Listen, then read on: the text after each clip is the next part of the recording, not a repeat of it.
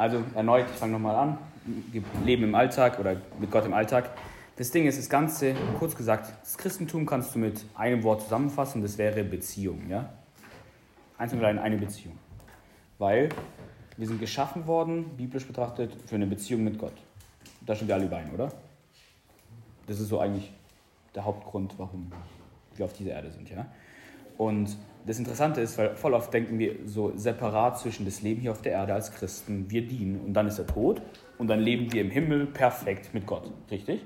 So denkt man oftmals. Mhm. Das Problem ist, wenn du die Bibel anguckst, siehst du ein anderes Bild, das gemalt wird. Du siehst, dass es eher, es geht um das ewige Leben und es ist, das geht hier, das fängt zwar hier an mit deiner Bekehrung, aber das hört nicht auf mit deinem Tod, das geht einfach nur weiter. Du wirst nicht plötzlich äh, ein perfektes Verständnis von Gott haben, das glaube ich nicht. Ich glaube, dass du, klar, ich glaube schon, dass du mehr Einsicht im Himmel haben wirst, verstehe mich bitte nicht falsch, aber du wirst die Beziehung einfach nur weiterführen und deshalb schneller steigend. Und jetzt ist das Ding, was ist ewiges Leben? Dann stellt sich dann automatisch die Frage, und ich glaube, den hatten wir jetzt im Vers schon mehrfach in der letzten Zeit, aber den dürft ihr euch trotzdem aufschreiben, der ist Johannes 17, Vers 3. Ich habe schon mehrfach zitiert, glaube ich, und ich glaube, das ist einer meiner Lieblingsverse. Johannes 17, Vers 3, da tut nämlich Jesus definieren, was ewiges Leben heißt. Weil er betet dafür seine Jünger und er betet, was er sich wünscht für sie. Und dann betet er eben, dass die Jünger ewiges Leben bekommen sollen, dass Gott ihnen das bitte gibt dass sie Stück für Stück Gott besser kennenlernen und mit ihm Gemeinschaft haben und mit dem, den er gesendet hat. Also mit anderen Worten, er sagt, ewiges Leben heißt, Gott besser kennenlernen und Gemeinschaft haben mit ihm und Jesus. Das ist, was Jesus darüber sagt. Ewiges Leben gleich Gemeinschaft und besseres Verständnis von Gott. So, was heißt das für uns jetzt im Alltag? Das heißt, wenn ich sage, ewiges Leben im Alltag zu haben, das heißt, du kannst jetzt schon, heute, morgen und übermorgen ewiges Leben. Das Blatt braucht ihr größtenteils für, wir machen nachher so ein paar Listen und sowas, wo ihr ein bisschen nachdenken müsst, wo ich ein bisschen herausfordere. Wenn ihr nochmal ein Blatt braucht, gebe ich euch gerne eins. Ähm, so, ewiges Leben heißt dann, dass du jetzt schon, heute und morgen, Gott täglich besser kennenlernen solltest. Heute schon probieren solltest, Gott besser und besser zu verstehen. Weil wenn ich jetzt den Steven frage, was ist eine gute Beziehung, dann heißt es, dass er und Chantal immer näher aneinander wachsen. Das heißt, Stück für Stück, du verstehst den anderen besser, du weißt mehr, was er meint mit etwas, du, vielleicht muss man gar nicht mehr so viel kommunizieren. Voll oft sagen Christen zum Beispiel, so, vor allem ältere Christen, dass am Anfang haben sie so oft Gottes Stimme gehört, aber am Ende sind sie ein bisschen eigenständiger. Sie, Gott muss nicht mehr so oft eingreifen, Gott muss nicht mehr so viel kommunizieren. Ich glaube, das ist dasselbe in der Beziehung. Mhm.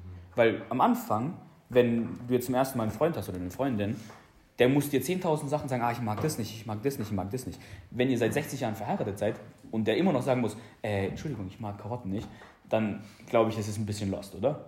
So nach 60 Jahren sollte man sich gut kennen. Und dasselbe, dasselbe ist halt einfach so im geistlichen Leben. Stück für Stück wächst du näher an das mit Gott, wie er ist, wer er ist, was er von dir möchte.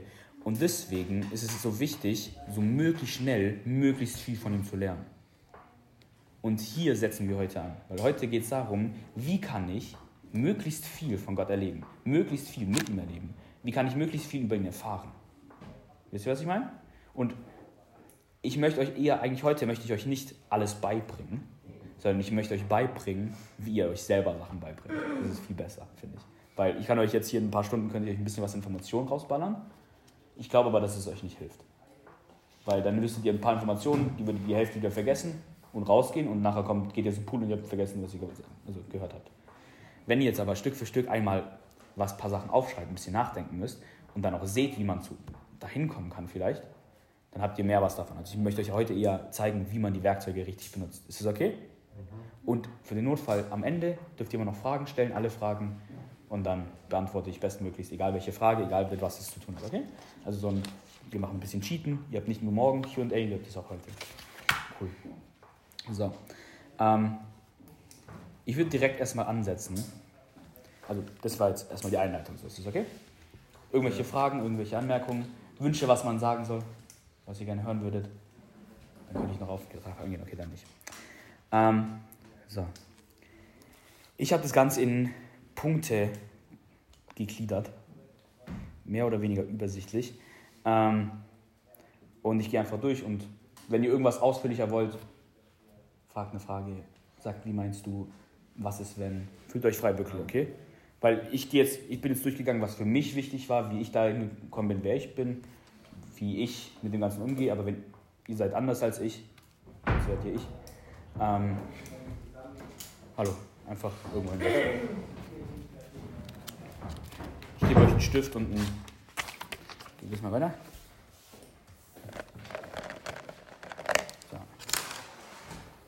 Danke. So. Also ich will anfangen mit, und da könnt ihr jetzt den ersten Punkt hinschreiben, Identität.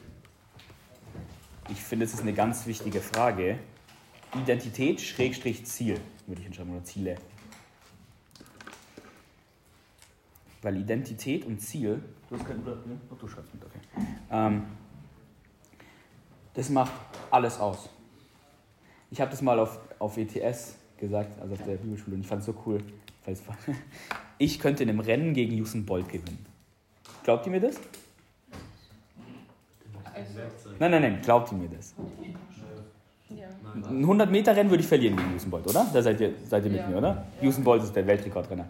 Okay, was ist, wenn wir ein Wettrennen machen und Usain Bolt weiß nicht, wo es hingeht, aber ich weiß es? Könnte ich gewinnen? Ja. Ich werde automatisch gewinnen, oder? Ich könnte spazieren und ich würde hinkommen. Und der nicht. Und das ist das Schöne mit Zielen, weil mit Zielen, egal, Warren Buffett hat gesagt, hm, ein Idiot mit einem Plan gewinnt gegen das größte Genius, wo keinen Plan hat. Und das ist das Ding, weil wenn ihr Ziele setzt, wenn ihr wirklich sagt, ich möchte das, das und das erreichen und darauf hinarbeitet, dann kommt ihr automatisch hin. Und dasselbe gilt für egal welchen Lebensbereich, aber auch halt für geistliche Leben. Und ich glaube, dass das sehr viele Leute, und ich werde heute öfters zwischen Teilnehmern und Mitarbeitern im Reich Gottes sagen, weil ich finde es eine ganz schöne Unterscheidung, weil wir haben 70 Prozent, schätze ich jetzt ehrlich mal gesagt, in Gemeinden, die sind Teilnehmer. Die wärmen Stühle jeden Sonntag. Und das war es auch schon. Und dann haben wir 30 Prozent Mitarbeiter im Reich Gottes, die schmeißen den Laden. Die machen, bauen Reich Gottes Reich. Und ehrlich gesagt ist jetzt, finde ich, mal kurz, ich gebe euch gleich zwei Minuten Zeit oder eine Minute, wo ihr wirklich kurz überlegen könnt, was möchte ich mit Gott erreichen? Wenn ich jetzt in den Himmel komme, weil ich glaube ehrlich gesagt an den Moment, wo wir irgendwann im Himmel kommen werden und Gott wird dich richten. Gott wird dein Leben angucken und wird sagen, guck mal, das, das, das, das hast du gemacht. Und dann wird Gott sagen, du warst ein guter Knecht, eine gute Helferin oder warst ein schlechter Knecht, ein fauler Knecht. Und dann wirst du zusammen mit anderen Leuten, die bereit waren, für Jesus zu sterben, in den Himmel kommen vielleicht. Aber trotzdem weißt du, du hättest so viel mehr machen können. Weißt du, was ich meine? Und jetzt ist die Frage, bist du damit zufrieden, gerade so in den Himmel gekommen zu sein? Zu sagen, ah, ich habe hier und da schon was gegeben.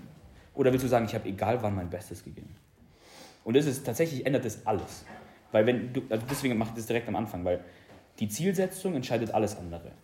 Weil wenn ich sage, ich möchte mit meinem Leben Gott verherrlichen, ich möchte, dass, wenn man Jesus aus meinem Leben rausnimmt, ist mein Leben traurig. Das ist mein Wunsch. Dass wenn Jesus nicht in meinem Leben wäre, dann wäre mein Leben komplett ein Waste of a Life. Also dann wäre mein Leben komplett eine Lebensverschwendung gewesen. Jesus sollte dein Morgen ausmachen, Jesus sollte deine, deine Stabilität sein, Jesus sollte deine Gesundheit sein, Jesus sollte, egal was du machst, deine Hoffnung sein, Deine Hoffnung sollte nicht auf dir basieren, dein Vertrauen sollte nicht auf dir basieren, es sollte auf Jesus basieren. Wisst ihr, was ich meine? Und deswegen, jetzt lasse ich euch zwei Minuten oder eine Minute lasse ich euch Zeit, dass ihr euch aufschreibt, was möchtet ihr von Kommentar hören von Gott, wenn ihr in den Himmel kommt. Ein guter Knecht, du hast für mich das und das gemacht, du hast. Schreibt mal auf. Was möchtet ihr? Einsatz. Gott sagt Einsatz. Du hast treu gearbeitet. Du hast, du warst Fleiß. Sucht euch irgendwas aus. Was ist die Eigenschaft, die ihr möchtet, dass Gott wenn ihr in den Himmel kommt, lobt an euch oder eben nicht. Weil das macht viel aus. Man muss jetzt nicht rechts oder links gucken, das geht jetzt zum deinem Blatt. Es geht auch gar nicht, dass es irgendwas Schönes, Eloquentes ist. Einfach, was willst du, dass Gott sagt?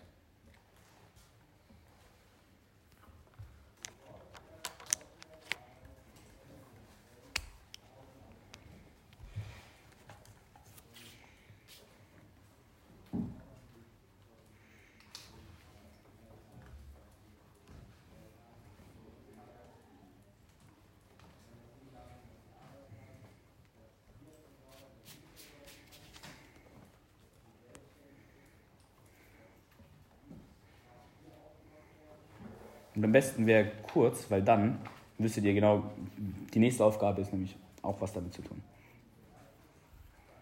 Was ist der wichtigste Wert, den Gott in euch loben sollte, nach Motto?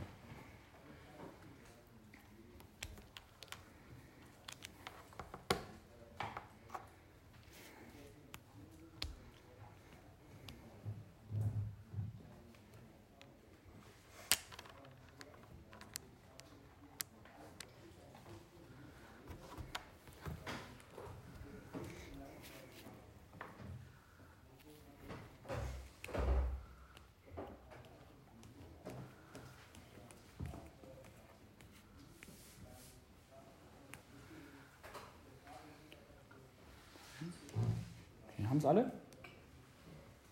Ja, man kann auch. Hat noch. Ist das ein Wert, den wir schon haben oder den wir erreichen wollen? Was, du möchtest, was Gott in dir loben wird. Weil das heißt, darauf kannst du dann hinarbeiten. Das kannst du dann. Weil das macht halt nachher Sinn, wenn du vor allem. Wir gehen dann noch durch verschiedene Punkte durch und dann macht es vielleicht nicht Sinn. Und nachher, wenn du die ganzen Notizen durchliest, macht es vielleicht Sinn, dass du so ein Muster hast, wo du sagst, oh, vielleicht ist das und das, wo Gott mich gebrauchen möchte und ich vielleicht sogar Freude finde, mich aufzuopfern, so nach Motto. Weil der eine, der möchte als fleißig sein, der andere möchte eigentlich nicht wirklich fleißig sein, der möchte verständnisvoll für andere sein. Der andere möchte, wisst ihr, was ich meine? Der andere möchte, der möchte heilend für andere sein. Der andere hat es auf dem Herzen, äh, die Arbeit zu machen, die niemand anders machen möchte. Der andere hat auf dem Herzen, denen zu helfen, denen niemand anders helfen muss. Weißt du, jeder hat was anderes auf dem Herzen und das ist bewusst. Weil ich glaube, wir sind ein Körper, eine, die Hand hat nicht dieselbe Aufgabe wie das Auge und das Auge nicht dasselbe wie der Fuß. Der eine muss gehen, der andere muss sehen, der andere muss sprechen. Was, der eine muss sehen, hingucken, wo niemand hingucken will. Der andere muss sagen, was die anderen nicht sagen wollen oder sich nicht trauen. Und der andere muss tun, was die anderen nicht tun wollen. Und der andere muss an Orte gehen, wo die anderen nicht hingehen wollen. Ich glaube, jeder hat Aufgaben und ich glaube, dass Gott wirklich jeden Einzelnen individuell, wirklich, du, Gott hat einen Plan für dich oder Pläne für dich und du kannst die aussuchen, aber Gott hat für dich die Eigenschaften, die, das Willen auch, das, du willst es machen, in dich hineingelegt. Genau das, was du brauchst. Und deswegen glaube ich, dass was Gott mit dir tun möchte und kann, wenn du genug mit ihm Zeit verbringst und genug drüber nachdenkst, weißt du das eigentlich schon, was er mit dir machen möchte. Ja. So, ich glaube, wir sind alle soweit. Jetzt möchte ich mal, dass du eine ehrliche Zahl aufschreibst. Wenn du zum Beispiel gesagt hast, Raffi ist fleißig, war ein fleißiger Knecht. Jetzt kannst du auch die Zahl weghalten. Du kannst auch drei Zahlen nebeneinander schreiben, sodass niemand sieht, welche Zahl gemeint ist. Aber schreib mal eine Zahl von 1 bis 10 auf, wie sehr du glaubst, dass du in dieser Skala bereits das bist. Also ich oder du? Ich. Also du jetzt in dem Sinne. Das heißt, wenn ich glaube, ich, wenn ich sage, Gott, ich möchte, dass Gott sagt, ich bin ein fleißiger Knecht gewesen, und ich sage, hm, ich war fleißig, eine 8 bin ich derzeit, oder ich bin fleißig nur eine 2. Schreib die mal auf. Die muss niemand anders sehen. Du kannst auch drei Zahlen nebeneinander aufschreiben, niemand weiß, von welcher ja, gemeint ist. Für fleißiger Knecht, oder? Das, was, was du aufgeschrieben hast. Wie weit bist du bereits in dieser, Gott könnte es jetzt schon sagen, Skala, würde ich mal sagen, ja? Einfach mal ehrlich für dich. Es geht nicht, also das Blatt ist auch wirklich für dich. Die Augen bleiben immer auf deinem Blatt oder im Kreis, nicht auf den anderen Augen, okay? Es geht euch nichts an, was die anderen aufschreiben, das ist nämlich echt persönlich, ja? Ja. Weil es geht wirklich darum, ich glaube, erstmal verstehen, wo man selber steht, ist auch ganz wichtig.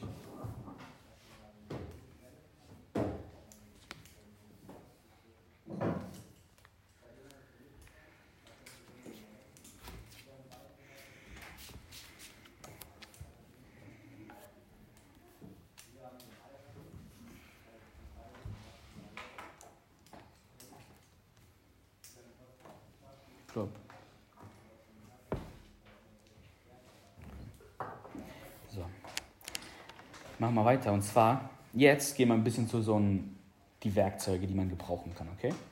Also, was sind Sachen, die man gebrauchen kann, um geistlich zu wachsen? Was würdet ihr sagen? Werkzeuge. Bibel. Bibel. Bibel lesen. Gebet. Stille Zeit. Stille Zeit. Okay, ja. Okay. Ich erkläre tatsächlich, würde ich tatsächlich zwischen Bibel, Beten und stille Zeit unterscheiden, weil ich tatsächlich drei verschiedene Begriffe dafür aufgeschrieben habe. Ich habe Andacht geschrieben, aber das heißt stille Zeit. Ja? Ich erkläre euch gleich den Unterschied, den ich meine. So, nehmen wir erstmal diese drei Begriffe, ja? Bibellesen, Andacht und Gebet.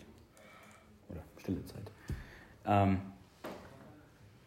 was braucht, braucht man jeden Tag, um geistlich am Leben zu bleiben?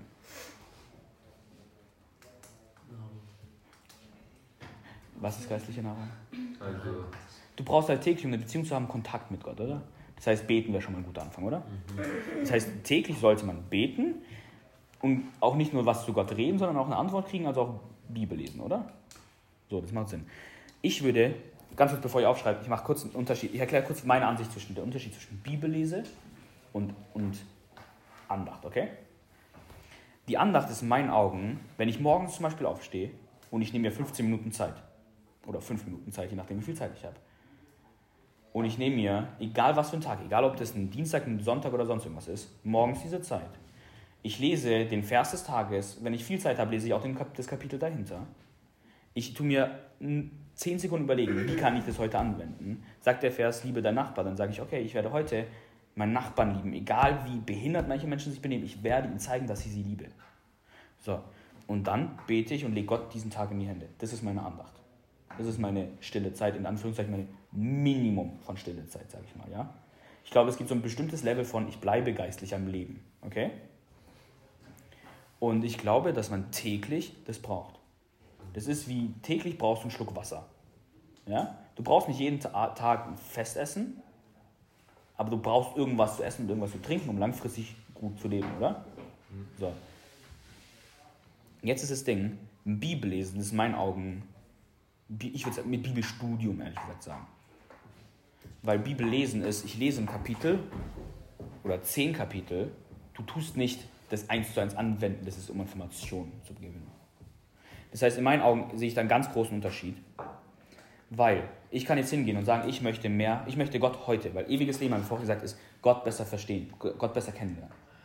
Das heißt, am Leben bleiben, das ewiges Leben zu behalten, dafür musst du eine Andacht machen. Dafür musst du diesen Tag mit Gott verbringen, in Anführungszeichen. Ich muss bewusst sein, ich möchte für Gott heute meinen Nachbar lieben. Ich möchte, wisst ihr, also irgendwas, du musst irgendwas aktiv machen für Gott, was im Kleinen. Also es muss gar nichts Großes sein. Du musst kein zehn Kapitel am Morgen lesen. Das ist schon mal was Gutes, gell, für jeden Spätaufsteher. Ähm, du musst nicht morgens zehn Kapitel lesen. Und du musst auch abends theoretisch keine zehn Kapitel lesen, jeden Tag. Ja? Das Problem ist, stellt euch ein bisschen vor wie so ein Boot. Wenn du auf, auf einem einzigen Holzstück legst, das sind deine, dein, dein einer Bibelvers mit Bitte Herr, segne den Tag. Du liebst auf einem Holz und du treibst im Ozean. Das ist es. Du, du, du bleibst über Wasser, aber das ist echt tough, ja? Und jedes Mal, aber du willst nicht nur auf diesem Ozean bleiben, du möchtest eigentlich von Kontinent zu Kontinent gerade fahren, ja? Und jedes Mal, wenn du dir halt die Zeit nimmst und sagst, "Ey, heute möchte ich eine halbe Stunde beten. Heute möchte ich, eine halbe Stunde ist echt krass, vielleicht am Anfang zehn Minuten beten, ja? Ähm, ich glaube, beten ist tatsächlich das Intensivste, da langfristig reinzukommen. Ich glaube tatsächlich, eine halbe Stunde Bibel lesen ist um Welten leichter als eine halbe Stunde, Stunde zu beten. Vor allem alleine. Ähm, und wenn du sagst, heute möchte ich Gott besser kennenlernen, heute nehme ich mir die Zeit und ich lese ein Kapitel. Und es gibt ja auch wieder Bibelstudium, das hört nicht auf, ich lese das und ich lese dann nicht weiter, sondern ich probiere, ich lese da dreimal drüber, ich probiere das zu verstehen. Am besten ziehst du dir am Anfang irgendwen dazu und redest mit ihm drüber. Sagst, oh, wie, wie könnte man das verstehen? Und dann philosophiert ihr einfach ein bisschen. Am Anfang, ich glaube am Anfang, das haben wir am Anfang immer gemacht, als, wenn du dich noch erinnerst, ähm, ein bisschen diskutieren. Wir haben einfach eine Bibelstelle gelesen und haben dann einfach drüber geredet, was wir glauben, was das bedeutet. Wie man das anwenden könnte. Könnte man das noch anders verwenden? Könnte man das anders sehen? Was ist wenn? Ich glaube, wer, wer keine Fragen stellen muss, klingt am Anfang klug. Das Problem ist, wer lange keine Fragen stellt, wird dumm. Problem. Weil die Leute, du siehst, die Leute, die glauben, sie wissen alles und fragen keine Fragen, probieren nichts besser zu verstehen, die werden dumm. Und die Leute, die durchgehend Fragen stellen, durchgehend probieren, besser, äh, besser Sachen zu verstehen, das sind die Menschen, die guckst du halt ein Jahr an, denkst so, oh, ist okay. Und ein Jahr später sind die krass. Und ein Jahr später sind die nochmal krass. Und irgendwie ist es dann plötzlich dein Leid, obwohl die eigentlich genau gleich aufgewachsen sind. Also so die Logik dahinter. Und das ist das Ding. Ich glaube, wir als Christen sind dazu berufen, immer mehr von Gott zu wollen. Das sagt ja Jesus. Ewiges Leben heißt immer mehr von dir. Wenn ich also sage, eigentlich Gottes Wille wäre, ich würde den ganzen Tag Bibel lesen und beten, aber Real Talk, du hast auch ein Leben, du hast, hast auch verdient ein Leben zu haben, ja? Gehst ja in die Schule, arbeiten, essen, du hast Familie, du hast Freunde, möchtest auch irgendwie das Leben genießen, ja? So, das heißt, du musst nicht jeden Tag durchballern, du musst nicht jeden Tag Bibel lesen, aber du musst dir vorstellen, wie wenn du ein bisschen Bibel liest, bist du in diesem kleinen Boot, ja? Und bist mitten auf diesem Ozean. Und solange du nicht mehr Input hast, treibst du. Du bleibst über Wasser, aber du treibst. Aber du kommst nicht näher an dein Ziel ran. Das ist ein großer Unterschied. Weil viele werden in den Himmel kommen, die sagen, oh, ich war geistlich noch am Leben. Und die werden gerade, die werden in den Himmel kommen, aber genauso, gerade noch so. Die waren am Leben. Wenn, die, wenn man, die werden dann am Esstisch, am Festessen im Himmel sitzen und werden rechts gucken und dann reden die mit dem Nachbarn und sagen, ja, was machst, hast du gemacht? Du, ich habe äh, hab alles verloren, mir wurde alles genommen, ich habe, meine Familie hat mich verstoßen und ich habe alles aufgegeben und alle haben mich gehasst, aber es war total wert, weil einfach ich habe mit Jesus gelebt. Die haben mich in den Knast geworfen, gefoltert. Ich habe überlebt. Ich habe Jesus trotzdem jeden Tag gelobt. Und dann sagst du, und was hast du gemacht? Also, ich war die meisten Sonntage in der Gemeinde. also, welcher von den beiden wärt ihr lieber? So Real Talk. Also klar, wir werden, ihr müsst jetzt nicht alle in der Welt, ihr müsst nicht alle gefoltert werden, bitte nicht, ja. Aber so, ihr wisst, was ich meine.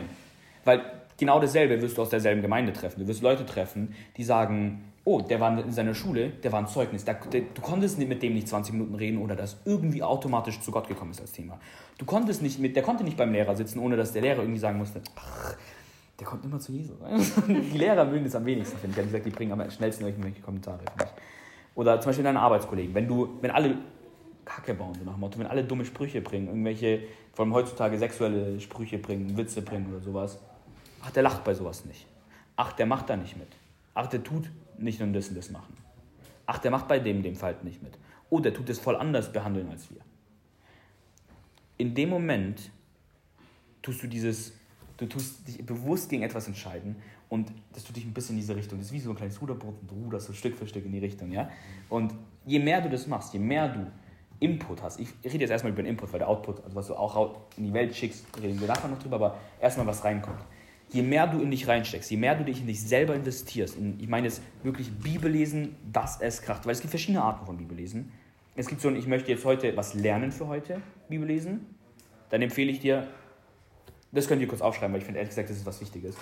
Ich finde kurz Bibellesen, praktisch Bibellesen, würde ich sagen. Praktisch Bibellesen, fünf Verse Maximum. Das ist, was ihr tatsächlich umsetzt. Mehr glaube ich euch nicht. Praktisch Bibellesen. Und das musst du täglich machen. Schreib mal auf, fünf Verse. Fünf Verse Maximum, mehr nicht. Am besten wäre einer theoretisch. Zwei, drei, eine Passage, ein so ein Absatz. Praktisch Bibel lesen. Maximum fünf Verse. Du lernst nicht mehr. Ich kann dir, wenn du ein Kapitel liest, du kannst ein Kapitel nicht umsetzen. Weil dein Gehirn denkt an den Vers, an den Vers, an den Vers, und du machst gar nichts am Ende. Wenn du aber sagst, ich mach, möchte heute diese einen, diesen einen Vers umsetzen, der Vers sagt, Arbeiter diene deinem, äh nein, Sklave diene deinem Knecht so gut du kannst, als würdest du für Jesus arbeiten. Aber im selben Kapitel steht, diene deinen Eltern, liebe den, liebe das. Da steht auch drin, ewiges Leben heißt. Da steht auch, äh, Geist, du kannst nicht alles auf einmal machen.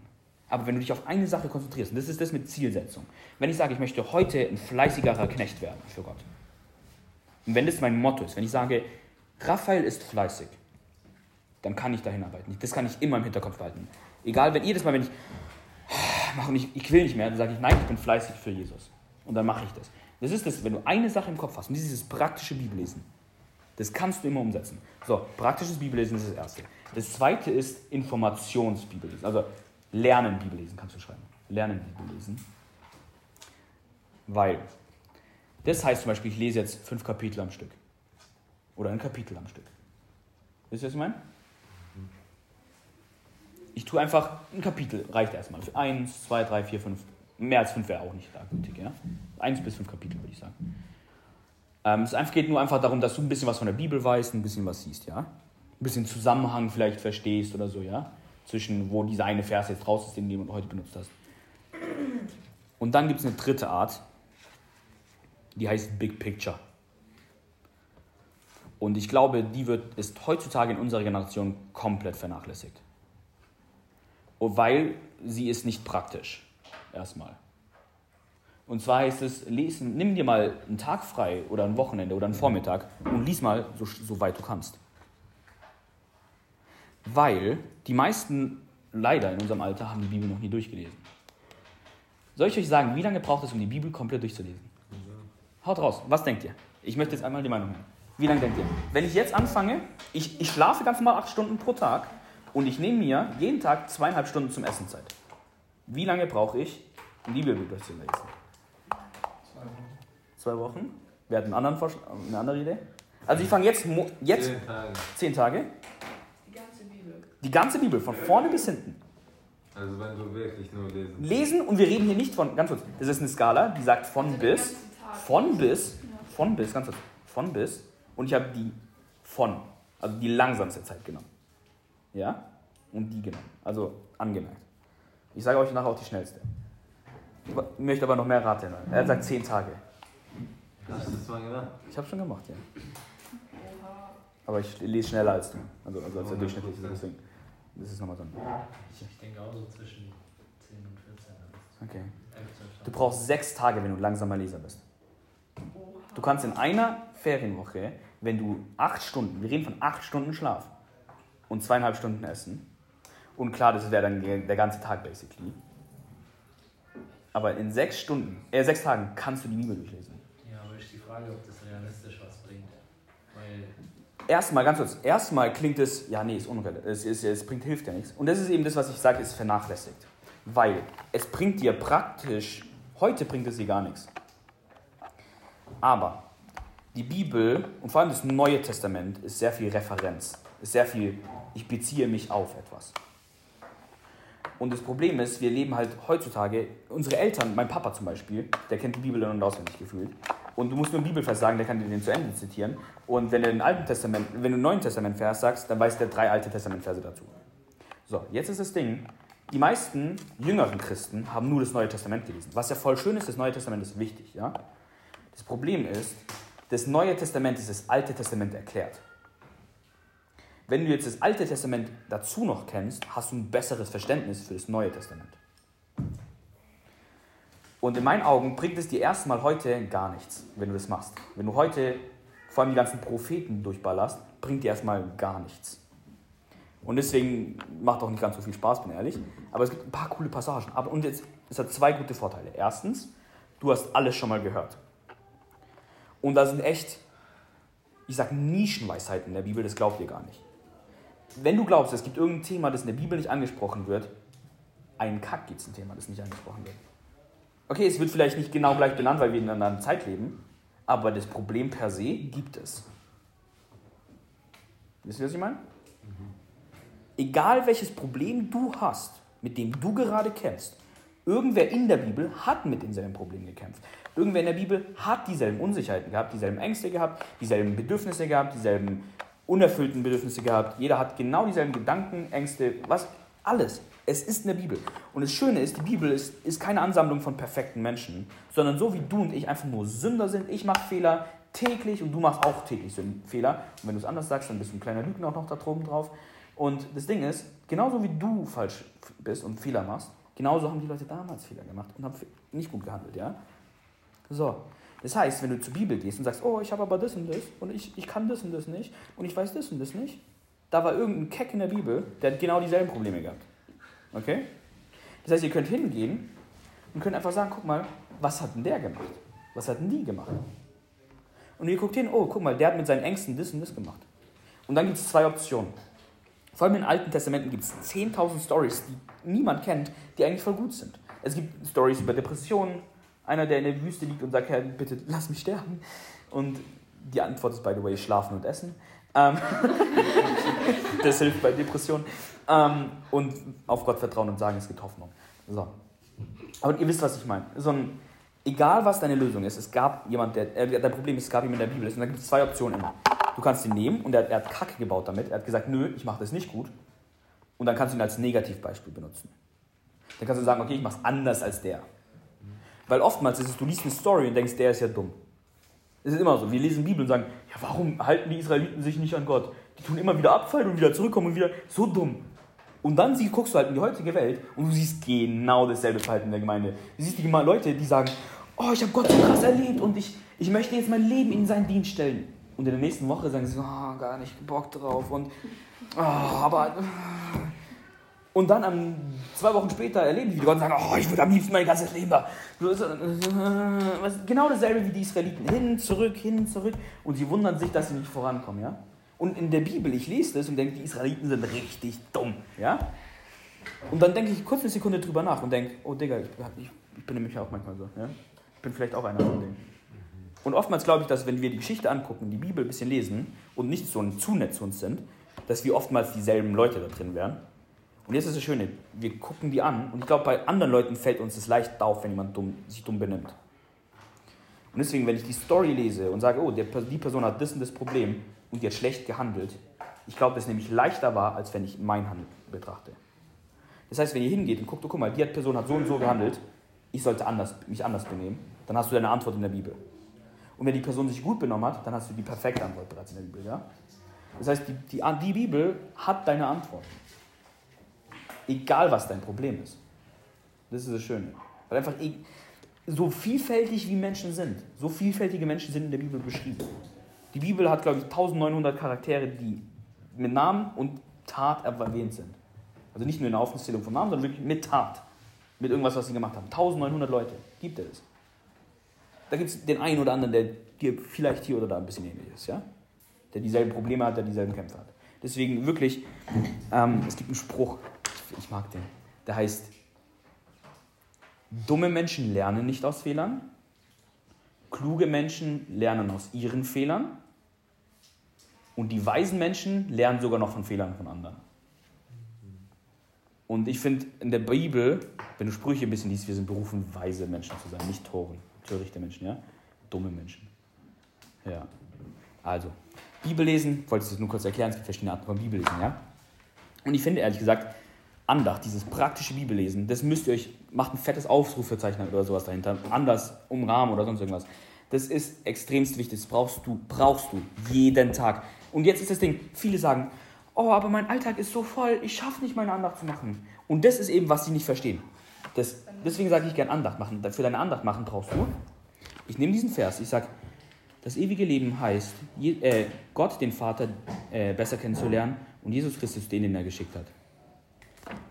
Jesus, segne diesen Tag, sei mit mir, gib mir Kraft, wo ich vielleicht Demut brauche, er gibt mir Demut und lass mich wirklich dabei sein und lass mich wirklich, egal was ich mache, in deinem Namen machen. Amen. Das ist eine Andacht, die dich am Leben hält. Bei Real Talk, jetzt bist du, ich möchte Teil am ewigen Leben haben, wo kann ich Gott heute besser kennenlernen? Das heißt, du gehst jetzt heute durch diesen Tag und probierst Gott zu erkennen. Hast schon mal deinen einen praktischen Vers, ja? Du hast den Tag in Gottes Hände gelegt und damit hast du schon theoretisch einen guten Start in den Tag gemacht. Und das Ding ist, heißt nicht, dass das das Ziel ist. Und das ist eben das Ding. Weil jetzt, jetzt ist mein Ziel, ein fleißiger Knecht zu sein. Ein fleißiger Knecht tut nicht zwei Minuten reinstecken, ja?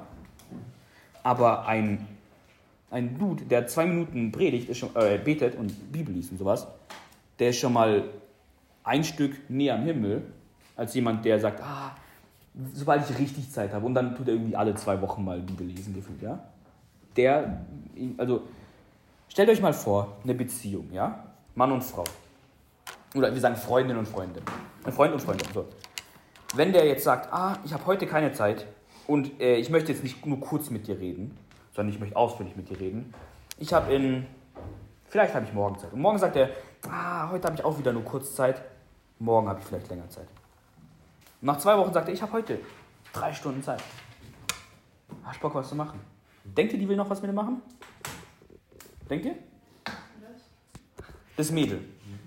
Also, ein Junge.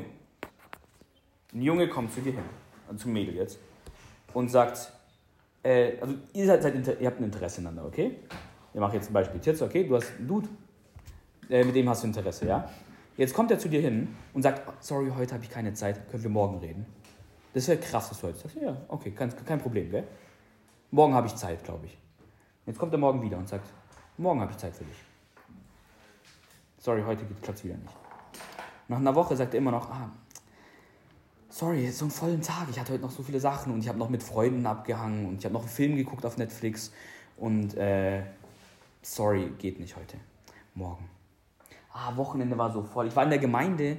Ich war direkt neben dir. Ich war im selben Haus wieder, aber so, nee, heute keine Zeit, sorry. Und nach zwei Wochen kommt er und sagt, Tirza, jetzt habe ich drei Stunden Zeit für dich. Hast du Bock auf den Dude? Nein, gar nicht, gell? Weil Real Talk, lieber hast du jemanden, der dir jeden Tag zwei Minuten gibt oder fünf Minuten gibt, als jemand, der dir alle zwei Wochen mal eine Stunde gibt. Auch wenn es dieselbe Zeit wäre, die er reinsteckt. nach 14 Tagen, ja. Aber so ein, das wäre dieselbe Zeit, die er reinsteckt, aber trotzdem wäre es besser, täglich diese fünf Minuten reinzustecken, oder? Die könnten täglich, da wo, heute habe ich das und das gemacht. Und heute, weißt du, die würden mehr voneinander wissen jetzt, als wenn er diese zwei Stunden am Stück nachher reinhängt. Oder drei Stunden. Und das ist eben das Ding. Geistliches, und vor allem nicht nur das, sondern als Christ, sage ich jetzt mal, diese zwei Wochen, die sind verschwendet. Diese zwei Wochen hast du nicht, hast du nicht mit Jesus gelebt. So. Wollte ich nur kurz sagen. Deswegen, dieses, das müsst ihr wirklich täglich machen. So. Jetzt der dritte Punkt. Ich, ich finde es ganz wichtig. Und zwar dieses, ich würde mal Growth, äh, Wachstumsmindset, oder Growth Mindset würde ich jetzt mal in Englisch sagen. Das, wenn ihr das googelt, kommt da ein bisschen was. Und zwar mehr. Man könnte auch mehr hinschreiben, so nach dem Motto. Ja? Also nicht mehr so mit 2e, sondern mit EH eher. Also EH. So. Ja, viel, mehr. So. Ähm, Growth Mindset heißt theoretisch, ich möchte besser werden. Ich möchte mehr haben. Ich gebe mich mit, was ich zu. Ich bin glücklich heute, aber ich gebe gebe mich nicht zufrieden mit dem, was ich habe. Wisst ihr, was ich meine?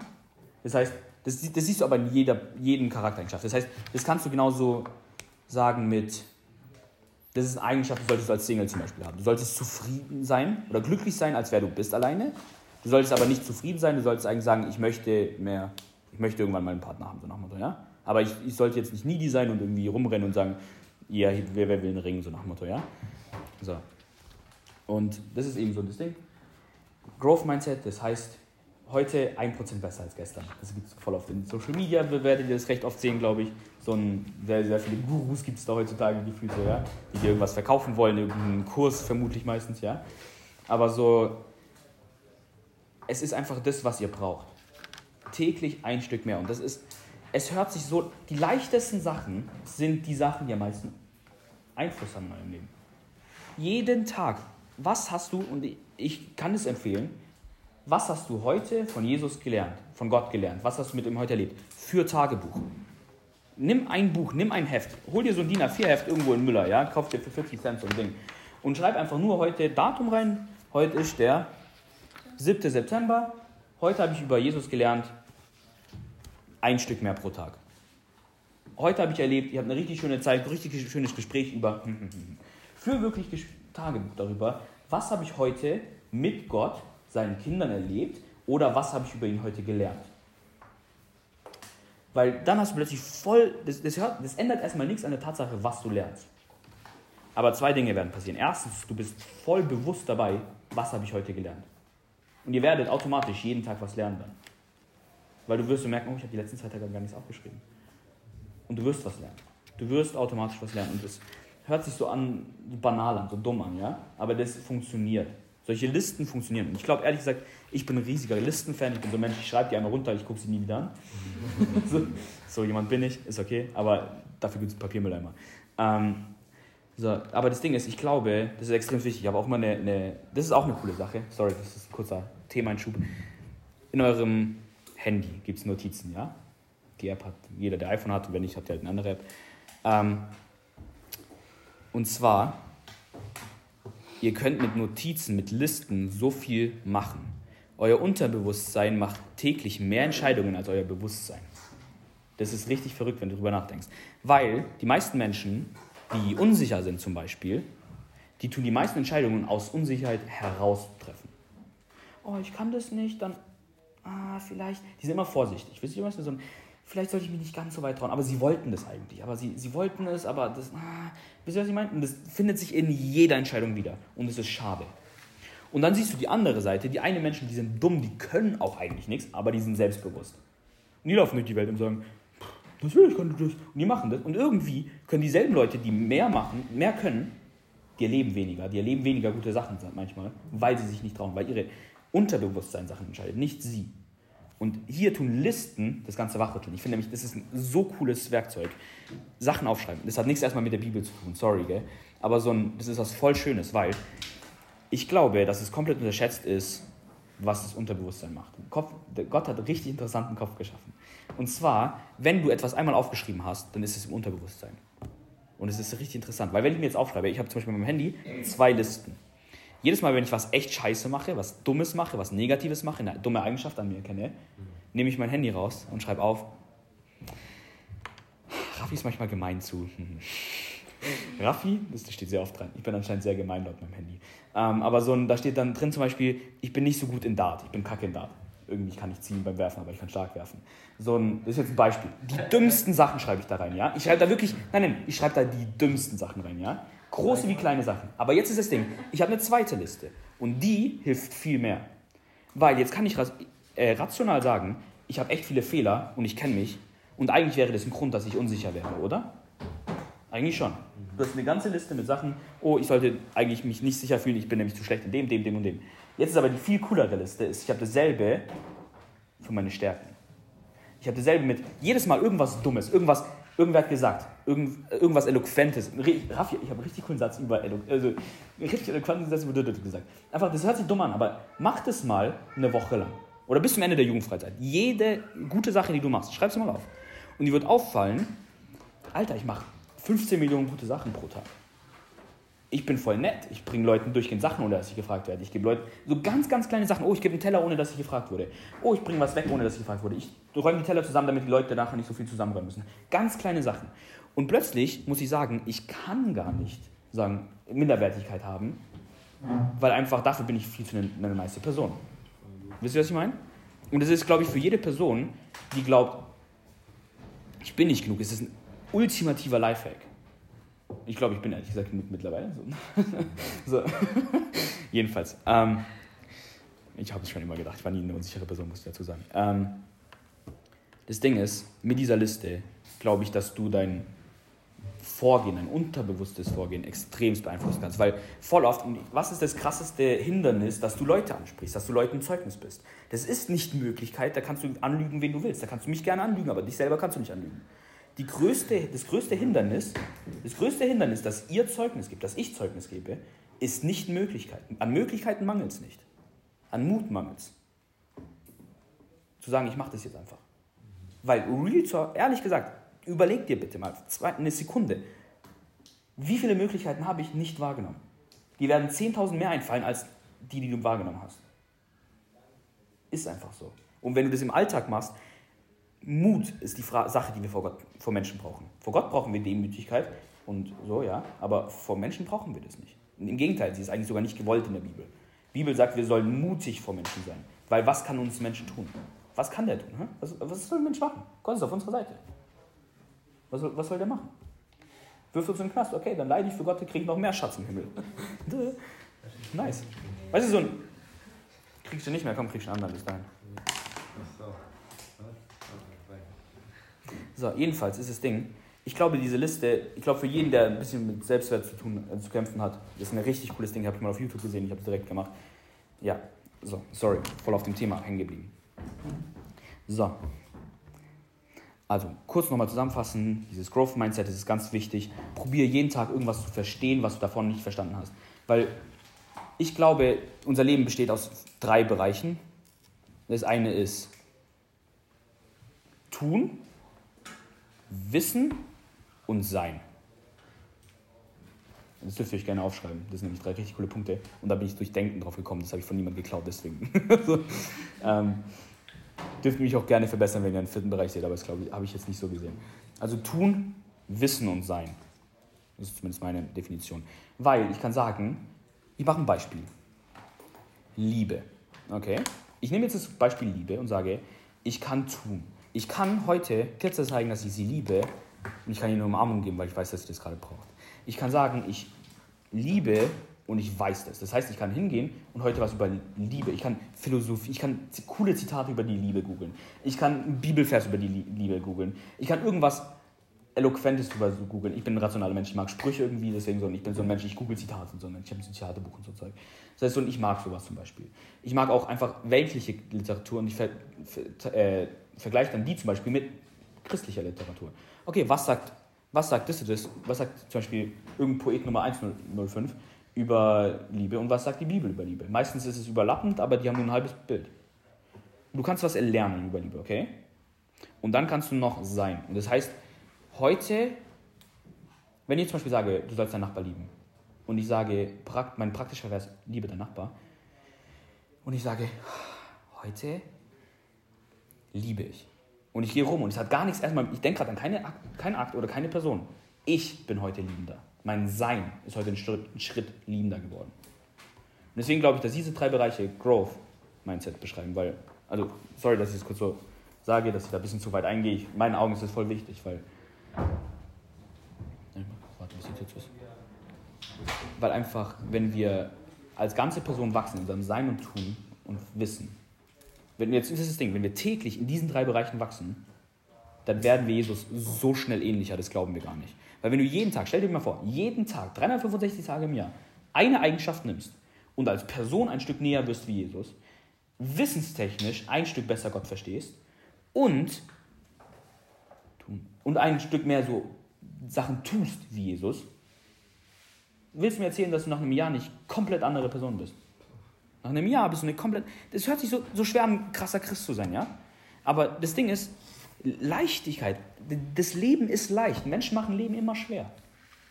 Die Pharisäer. Die Pharisäer waren so verpönt bei Jesus, weil sie das Leben unnötig schwer gemacht haben. Die haben unnötige Gesetze erlassen. Das Leben ist einfach. Gott will dir nicht ein schweres Leben machen. Weil, Real Talk, geh mal nach Afrika. Denkst du, der hat ein schweres Leben mit Jesus? Nein, hat er nicht. Der, hat, den, der ist nicht ausgebildet. Wir, wir sind wirklich kluge Menschen. Also, wenn ich jetzt den dümmsten Menschen aus meinem Umfeld in Deutschland nehme und den nach Afrika setze, ist der über average. Der ist überdurchschnittlich. Also wirklich von der Bildung her, krass gesegnetes Land, in dem wir leben, ja? Wirklich krass.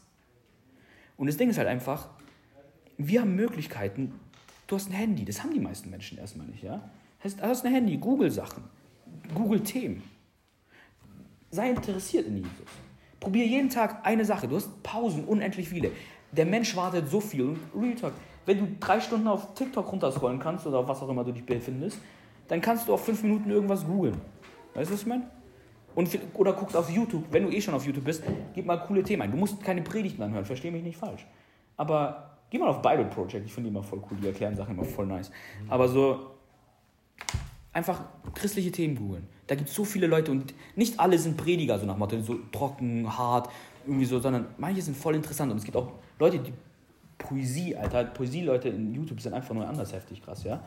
Also wirklich so, für Mädchen-Content ist das tatsächlich so ein heftig guter Content eigentlich auf, auf YouTube, christlich betrachtet. Man muss sagen, für Dudes gibt es da deutlich weniger.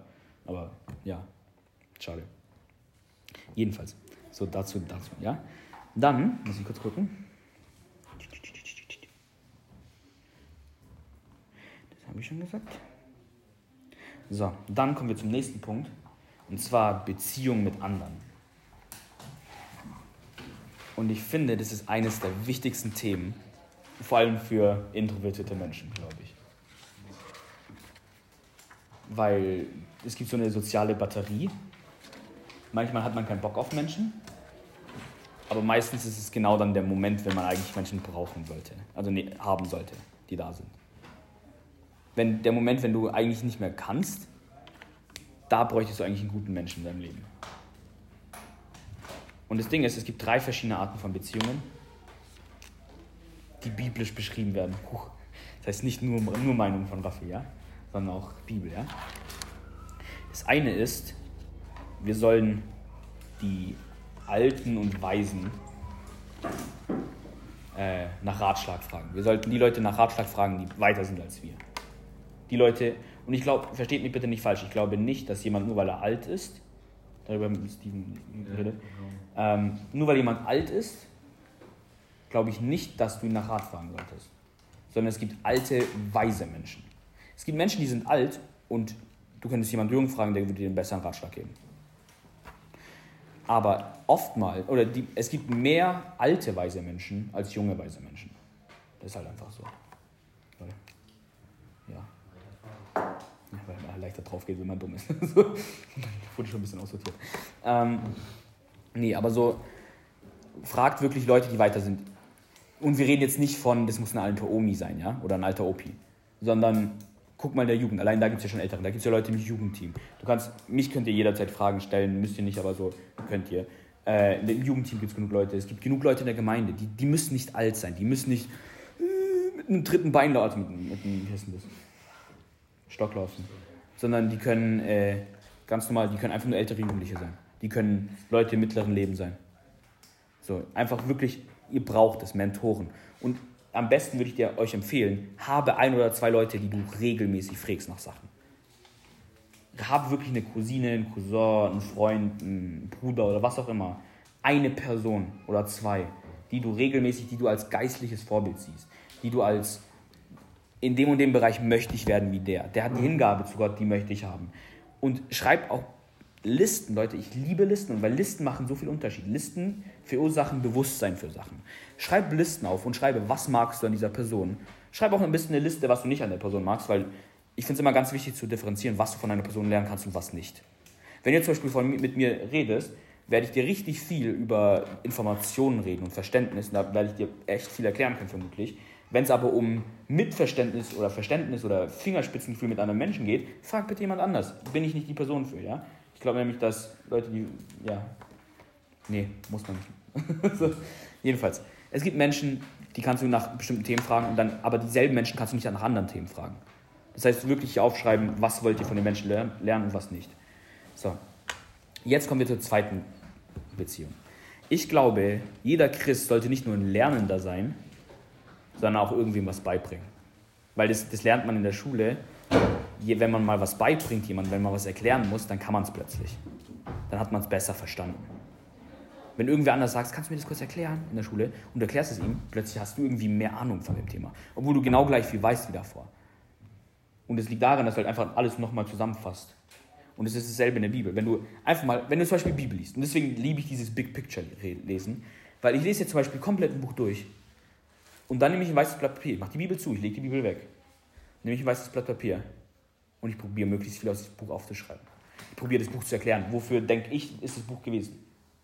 Ich, nachher tue ich immer noch lesen, wofür das wirklich war, nicht, dass ich irgendwelche Informationen erfinde oder sowas, aber so ein, ich schreibe erstmal darauf, was würde ich sagen, was würde ich jetzt denken, wofür wurde dieses Buch geschrieben, an wen, nach was klingt es, was, was ist meine Meinung zu diesem Buch? Weil du, du tust mir plötzlich alles überdenken. Weil voll oft lesen wir die Bibel und das Einzige, was wir kennen, wie man die Bibel erkennen kann, was man verstehen kann, ist, der Pastor sagt, und dann haben sie gesagt, das ist, so ein, ist wie ein Vortrag gefühlt. Die Bibel ist immer so ein bisschen trocken, denkt man, ja? Aber die Bibel ist ein bisschen so, das ist ein Buch zum Philosophieren. Das ist so ein, da kann man 10.000 Gespräche, wie viele gute Gespräche habt ihr schon über die Bibel und Bibelthemen gehabt? Unendlich viele. Zumindest ich. Ich weiß nicht, wie viele Gespräche ihr führt. Aber so, ich führe relativ viele. Aber so ein, es gibt so unendlich viele Möglichkeiten, über dieses Buch zu philosophieren, zu denken und wirklich sagen, ich möchte das noch drüber lernen, das noch drüber lernen, das noch drüber lernen. Wisst ihr, was ich meine? Und wenn du Bibel liest, hab am besten Blatt irgendwo daneben, schreib auf, diese Frage habe ich, diese Frage ist, was ist, wenn das und das heißt? Also probiert einfach mal, probiert mal beim Bibellesen verschiedene Aufgaben euch zu stellen. Ich finde es immer interessant. Ich bin Mensch, ich mag Abwechslung. Probiert verschiedene Sachen. Lest mal ein Kapitel und sagt, ich möchte möglichst viele Fragen zu dieser Bibel, äh, Bibelstelle aufstellen. Und stellt einfach mal zu dem Kapitel immer Fragen. So viele ihr könnt. Dumme Fragen, lustige Fragen, interessante Fragen. Probiert einfach mal Sachen. Weil das Interessante ist, die Bibel, ich habe die Bibel ein paar Mal durchgelesen. Einmal für für Altes Testament, Neues Testament, also verschiedene Momente. Ja, in der Bibelschule mussten wir die mehrfach durchlesen für verschiedene Kurse und sowas. Und dann ist es halt so, du liest dieselben Stellen und dreimal hast du was anderes da gesehen. Das ist nämlich so interessant. Jetzt gehst du einmal schlecht gelaunt an die Bibel, an dasselbe Kapitel und du findest Trost in der Bibelstelle. Jetzt gehst du richtig glücklich an die Stelle und was du findest, der sagt, ja, Digga, freu dich noch mehr. Und dann gehst du nochmal an die Bibelstelle, bist so ein und dann siehst du eine Antwort drin mit einem komplett anderen Thema. Und das ist das Coole an der Bibel, weil die Bibel, die kannst du nicht zu Ende lesen. Weil sonst wäre es wie ein Buch, wie ein Roman, liest du einmal durch, stellst ins Regal oder verkaufst oder gibst deiner nächsten Freundin, dass sie es mal liest. So. Sondern das, ist, das kannst du nicht zu Ende lesen. Du, kannst, du könntest dasselbe Kapitel 10.000 Mal lesen und du wirst jedes Mal was Neues entdecken. Jedes Mal. Das ist das Coole. Und deswegen probiert Sachen aus mit der Bibel. Seid neugierig. Das ist, ich glaube, die, die Leute, die am meisten wissen, sind nicht Menschen, die am meisten lernen, sondern die neugierigsten Menschen einfach. Die Menschen, die am meisten Spaß haben an dem, was sie tun. Und deswegen habt Spaß am Wort. Das, das ist einfach so interessant, weil das Wort wurde nicht für irgendeinen trockenen Philosoph geschrieben. Für den ist es auch geschrieben. Aber es wurde auch für dich. Es wurde für dich geschrieben. Überleg dir das mal. Jesus hat anderen Leuten was offenbart für dich. Ich finde es so cool. Und einfach, das passt perfekt für dich. Das ist nie, dass es unpassend ist oder sowas. Oder sagst, das kann ich gerade gar nicht fühlen. Also, sondern es passt immer. Jo. Dann das andere, Zeitprioritäten, das hatte ich schon. Aber eine Sache möchte ich kurz machen. Wir sind gleich. Also, soll ich ein bisschen schneller machen? Oder zu langsam? Schneller. Nee, ich weiß nicht, weil wir jetzt mittlerweile schon seit ein der bisschen. zweite Punkt von Beziehung? mit anderen. Meinst du jetzt? Mit anderen, Ja, was? Punkt 2 und 3. Und das noch. Wie kommt der Punkt 2 und 3? Beziehung mit anderen war der erste Punkt, Leute nach Rat fragen, die weise sind. Ah, okay, Entschuldigung. Also es gibt drei Beziehungen. Das erste ist, ich rate, ich, Entschuldigung, vollkommen Thema. Es gibt Menschen, die du nach Rat fragst, Mentoren, könnte man sagen. Okay? Dann gibt es Menschen, du solltest ein Mentor für andere sein. Du solltest anderen Leuten Sachen erklären. Du solltest irgendwen, such dir den jüngsten Christ, den du findest. Such dir jemand, der in irgendeinem Bereich noch schwächer ist als du. Der weniger kann, der weniger weiß, der. Es gibt immer irgendwen in irgendeinem Bereich, ja? Und erklär dem Sachen. Erklärt euch freiwillig gerne Sachen. Ihr seid Geschwister. Das Ding ist, voll oft sehe ich in der Gemeinde, dass Leute sich behandeln wie Fremde, ja? Wenn meine Schwester was Dummes sagt, dann sage ich ihr direkt ins Gesicht, du bist dumm. Also nicht du bist dumm, sondern du machst was Dummes gerade, ja? Weil ich muss, mein, ich muss kein Blatt vor den Mund nehmen von meiner Schwester. Wenn ihr das vor euren Schwestern müsst oder vor euren Geschwistern, trauriges Leben. Aber eigentlich solltet ihr das nicht müssen, ja? Jetzt ist das Ding, ich habe mir mal irgendwann versprochen, ich werde meine geistlichen Geschwister niemals anlügen. Das sind meine Geschwister. Ihr seid meine Geschwister, wenn ihr glaubt. Ich werde euch genauso ehrlich wie meine, meine Schwestern und meine Brüder behandeln. Ich sag dir, ich finde es gerade uncool, dass du rumlachst. Das sind nur Beispiele, kein Stress. Lach weiter. Das ist ein cutes Lachen. So, wenn ich sage zum Beispiel das und das, ich habe, so wie ich kein Problem habe, meinen Eltern, meinen Geschwistern zu sagen, wie sehr ich sie mag, so wie ich kein Problem habe, meinen Geschwistern Verwundlichkeit, äh, Verwund- Verwundbarkeit zu zeigen, so wie ich kein Problem damit habe, ihnen zu sagen, wenn sie Fehler machen. Und genauso, wenn sie mir was sagen, bin ich nicht verletzt. Wenn sie mir sagen, hey Raffi, guck mal, das und das und das, ich bin nicht verletzt. Warum soll ich verletzt sein? Weißt du, was ich meine? Die meinen es gut mit mir. Und selbst wenn es nicht, ich, ich glaube, ich, ich gehe davon aus, dass sie es gut mit mir meinen. So, und dasselbe mache ich halt in der Gemeinde auch. Und ich finde ehrlich gesagt, das ist das beste Mindset, das du haben kannst. Das ist das beste Verständnis. Weil wenn ich sage, Tirza kann komplett 100% ehrlich mit mir sein, ein Joshua kann 100% ehrlich mit mir sein, Elia kann 100% ehrlich mit mir sein, ich kann ehrlich mit denen auch sein, ich bin auch ehrlich mit denen. Ich werde die nicht anlügen. Und ich gehe davon aus und ich erwarte von denen, dass sie mich auch nicht anlügen. Selbe mit Steven, mit Melissa, egal mit wem, sorry. Also, egal mit wem. Das hat, macht plötzlich aus, dass wir alle einander unterstützen, auf Fehler hinweisen, verbessern. Weil wenn einer alleine sagt, ich möchte jetzt an mir arbeiten, der wird an sich arbeiten und der kann echt weit kommen, ja. Wenn aber jetzt, wir sind 80 Leute, wenn 80 Leute anfangen, aneinander zu arbeiten, fertig. Das Ding ist so schnell gemacht. Wenn, weil wenn du jetzt mal, keine Ahnung, rä- räum mal einen Garten, ich sage, ich räume jetzt meinen Garten auf und dann hole ich 80 Leute her und wir räumen zusammen meinen Garten auf.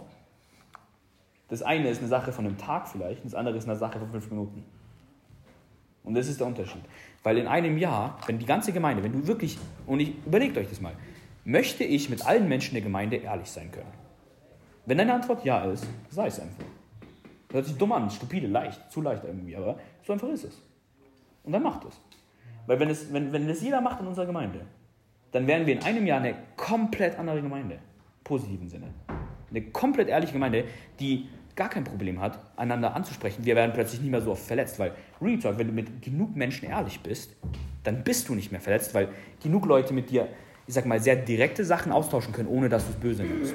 Und wenn du es oft genug machst, dann kannst du gar nicht verletzt sein. Dann kann jemand ins Gesicht sagen, ich mag gar nicht, was du gemacht hast. Und du findest so, okay. Und du lernst was draus. Das ist richtig interessant. Und plötzlich bist du nicht mehr dieses verweichlichte Kind, das da rumgelaufen ist, sondern plötzlich bist du ein erwachsener Mann oder Frau.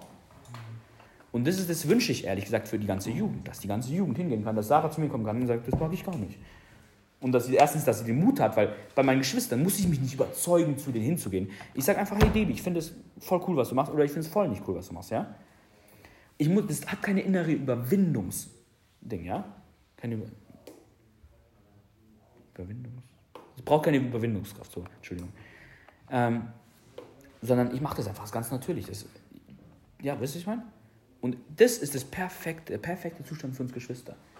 Okay? Und das dritte ist gleichgesinnt. Also du brauchst jemand unter dir, über dir und neben dir. Das wären die drei perfekten Beziehungen, die du haben solltest. Weil die Bibel sagt, Eisen äh, Eisen schleift Eisen. Das heißt, mit anderen Worten, wenn du ein Schwert scharf machen willst, brauchst du halt ein anderes Stück Eisen für. Das heißt, wenn du nach, du bräuchtest einen Marius, ein Jugendteam, einen anderen Erwachs Erwachsenen oder nicht mal Erwachsenen, muss nicht mal erwachsen sein, kann ja auch ein Jahr älter sein als du. Und du brauchst jemanden unter dir und du brauchst jemanden neben dir. Du brauchst jemanden Gleichgesinnten. Du brauchst jemanden, Gleichgesinnte sind interessant. Als Steven und ich uns bekehrt haben, da waren noch fünf Stück, Noah, Thomas und da waren noch ein paar andere, ja. Wir waren alle zeitgleich, haben wir uns bekehrt und wir haben uns richtig gepusht. Und ich glaube, wenn wir, das, wenn wir einander nicht gehabt hätten, wäre keiner von uns dort, wo er jetzt ist. Weil wir haben uns gesagt, lass zusammen Bibel lesen, lass zusammen das machen, lass zusammen das. Alleine hätte ich gesagt, na, vielleicht lese ich nachher Bibel. Ah, heute keine Zeit gefunden, vielleicht mache ich das morgen. Vielleicht übermorgen. Ohne diese Zeit wäre ich glaube nicht gläubig. Ja. Weißt du, Weil das war die prägendste Zeit. Ja. Die hast du nie vergessen. Nie. Weil das so tief schon in dir war. Auch wenn später nicht in Ordnung war, aber du wusstest, hey, da war was, Ja. wo du angreifen kannst. Du Genau. hast es ja nicht vergessen. Und vor allem, ich fand das Coole dort, wir haben gelernt, wie man es macht. Ja. Wir haben uns selber beigebracht, wie man es macht, aber wir haben es alle gemacht. Wir haben, wir haben hier bestimmt echt viel Zeit verschwendet, dumme Sachen gemacht. Ja, verstehe mich nicht falsch. Ja. Wir haben auch danach noch dumme Sachen gemacht. Ja, aber so, ähm, wir haben einfach zusammen uns hingesetzt und uns gegenseitig ermutigt. Komm, la- lass weiter beten. Komm, lass weiter. Im Gottesdienst sind wir zueinander hingegangen, einfach random für uns gebetet, weil wir so viel Zeit miteinander verbracht haben. Ich wusste, was Steven auf dem Herzen hat. Der wusste, was Thomas auf dem Herzen hat. Und ich wusste, was Noah auf dem Herzen hat. Wir sind dann da hingegangen, einfach für den Gottesdienst. Wir wussten, der betet gerade, dann bete ich kurz für ihn. Ich weiß genau, was er braucht, ja? So. Und deswegen, du brauchst quasi diese Beziehungen. Dann, jetzt kommen wir zu dem, was ich eigentlich machen wollte. Und zwar, das ist der nächste Punkt, Zeit- und Prioritätensetzung. Ich habe es vorher kurz angeschnitten. Wenn irgendwie zu lang wird, dann müsst ihr mir das sagen, gell? Aber wir haben, eigentlich, wir haben eigentlich noch eine halbe Stunde Zeit. Aber ich wollte eigentlich noch fragen, aber das machen wir noch. So. Zeit- und Prioritätensetzung.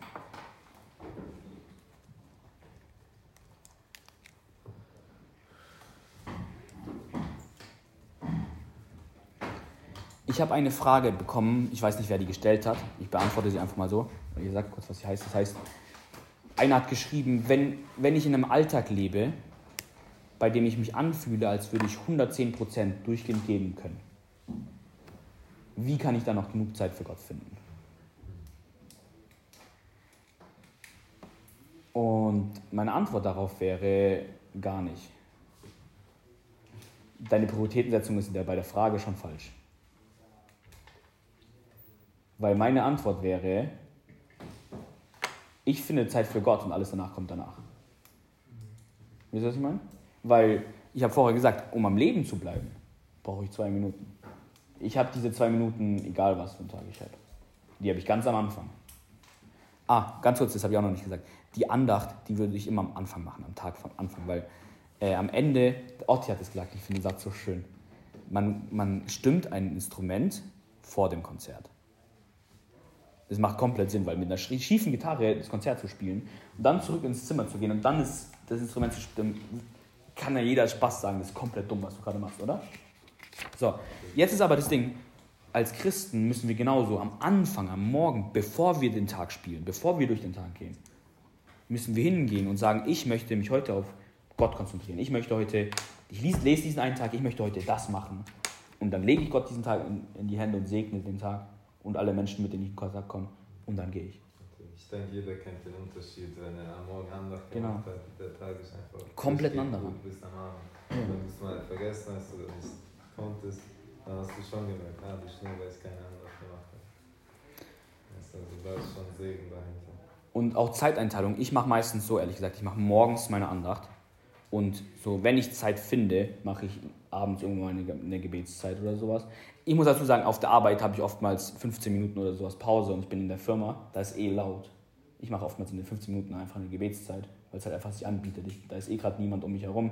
Ich bin neben einer Maschine, repariere gerade irgendwas und da ist so laut, ich, kann, ich könnte da rumschreien, das würde niemand hören. Da kann ich auch laut beten, das ist voll schön. Und äh, bete ich halt einfach 15 Minuten, weil ich eh warten muss. Also, wer warten muss. Ich mache halt Pause, ja.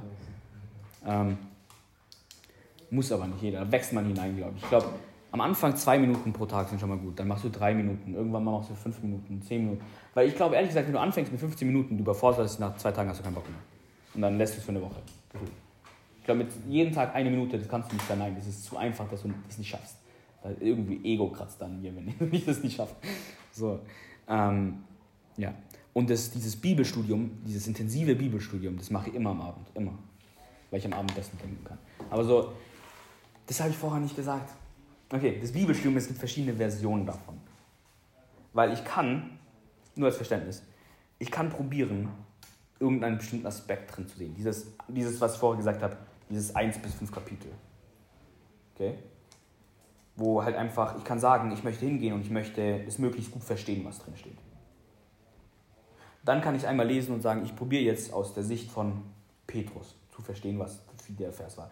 Probier einfach mal dich in, in einer Bibelrolle hineinzuversetzen. So interessant. Du kannst mit der so viel machen mit diesem Buch. Du kannst einfach, du liest die Stelle, schlägst sie einfach auf und stell dir mal vor, du bist Petrus und du schreibst diesen Vers. Oder liest, schreib dieses Ding und du liest es zum ersten Mal und probier mal, was das jemand anders, stell dir mal vor, dein Pastor würde das zu dir sagen, was gerade der, der Dude in dem Brief schreibt. Und du bist kalt geworden. so, so, so, so.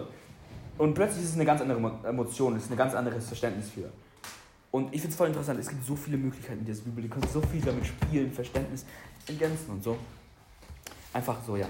Und dann, es gibt einfach so viele Kommentare.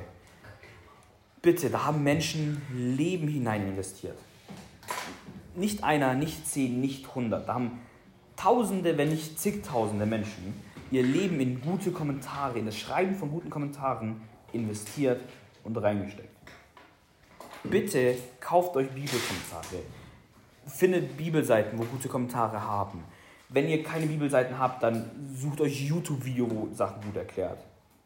Aber sucht bitte, es gibt so viele Sachen zur Bibel als Kommentar. Als, entweder als Meinung oder Verständnis. Benutzt es wirklich. Es gibt so wir leben in einer Zeit, das ist unnormal. So leicht wie du, kein, kein Papst hatte solche Zugänge zu theologischen Werkzeugen. Das ist verrückt. Das ist wirklich verrückt. So, aber zurück zu dem Zeitprioritätensetzung. Ich möchte, dass ihr jetzt eine Liste schreibt. Ähm, nicht mal eine Liste, sondern macht mal eine Stichpunkte, also Punkt, Punkt, Punkt, Punkt, Punkt. Aber lasst danach immer ein Feld frei. Also, und jetzt schreibt ihr hin, alle Prioritäten, die ihr im Leben habt. Ich möchte, dass jeder von euch mindestens zehn Stück aufschreibt. Die zehn wichtigsten Sachen in deinem Leben, schreibt sie mal auf. Nicht, nicht geordnet, einfach mal aufschreiben kurz. Die zehn wichtigsten Sachen. Ja, so. Egal was. Was sind die zehn wichtigsten Sachen in deinem Leben? Aufschreiben. Untereinander, untereinander. Okay. Untereinander. Und jedes Mal eine. Keine Zahl. Nicht erst erstmal aufschreiben. Einfach nur die zehn wichtigsten Sachen. Können auch zwölf sein, können auch 15 sein. Können auch. Nein, ich möchte nicht, dass es neun sind. Macht mindestens zehn. Was sind die wichtigsten Sachen? Gott, Familie, äh, Geld verdienen, weiß ich nicht, was es ist. Leben genießen, Spaß haben. Sucht euch aus, was es ist. Und hier ist mal eine Lücke dazwischen lassen, oder was? Dahinter sollte ein Feld frei sein, Okay. sodass ihr noch einen Buchstaben oder eine Zahl dahinter schreiben könntet.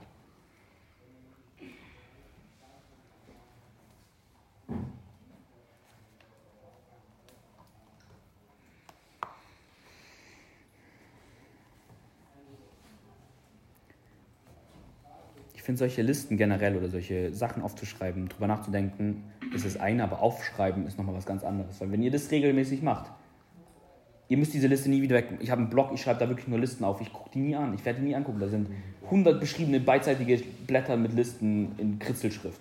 Ich werde die nie wieder angucken. Aber ich bin mir zu 100% sicher, durch diesen Blog habe ich mehr gelernt als sonst irgendwas. Ich glaube, Listen aufschreiben, das ändert extrem viel Bewusstsein in eurem Leben. Also Selbstbewusstsein. Also nicht Selbstbewusstsein, so ich bin mutig, sondern so ein, ich bin aware, was heißt aware? Also ich merke, wenn etwas passiert. Ich merke, wenn das und das Thema aufkommt. Ich merke, wenn ich mich so und so benehme. Habt ihr zehn? Oder wie weit? Probiert. Was sind die wichtigsten Sachen? Da gibt noch mehr. Du hast ja noch Freunde, du hast Gemeindemitarbeit, du willst ja irgendwas dienen, du willst Ziele im Leben erreichen, du hast, du möchtest vielleicht irgendeinen Körper erreichen, du möchtest vielleicht irgendeinen Partner haben, du möchtest äh, irgendwie angesehen werden, du hast ein Ego, das irgendwie gefüttert werden will, du hast, du möchtest sagen, ich habe am Ende des Lebens das und das erreicht, du, du willst nicht als langweilig gesehen werden, du willst selbstsicher sein. Du, es gibt 10.000 Sachen, die man aussuchen kann. Was sind deine wichtigsten Sachen? Weil ich glaube, dass ehrlich gesagt du und ich komplett verschiedene Sachen haben werden und der dritte wird nochmal andere Sachen haben.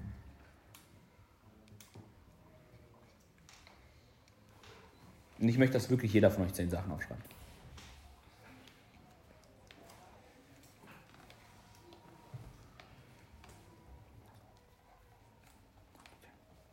Hast du schon zehn?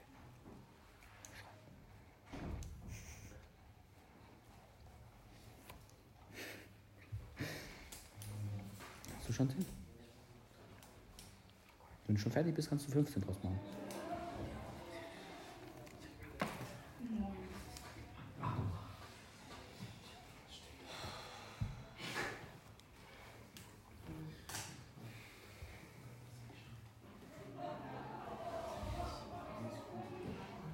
Ich bin gleich fertig, aber ich habe noch.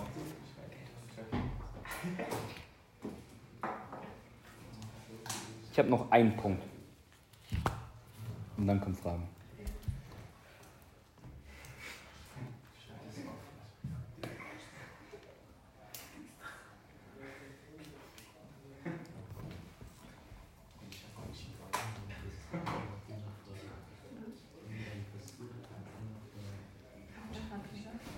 Dann auch immer diesen einmal drücken, dann fliegt so ein Smiley rein.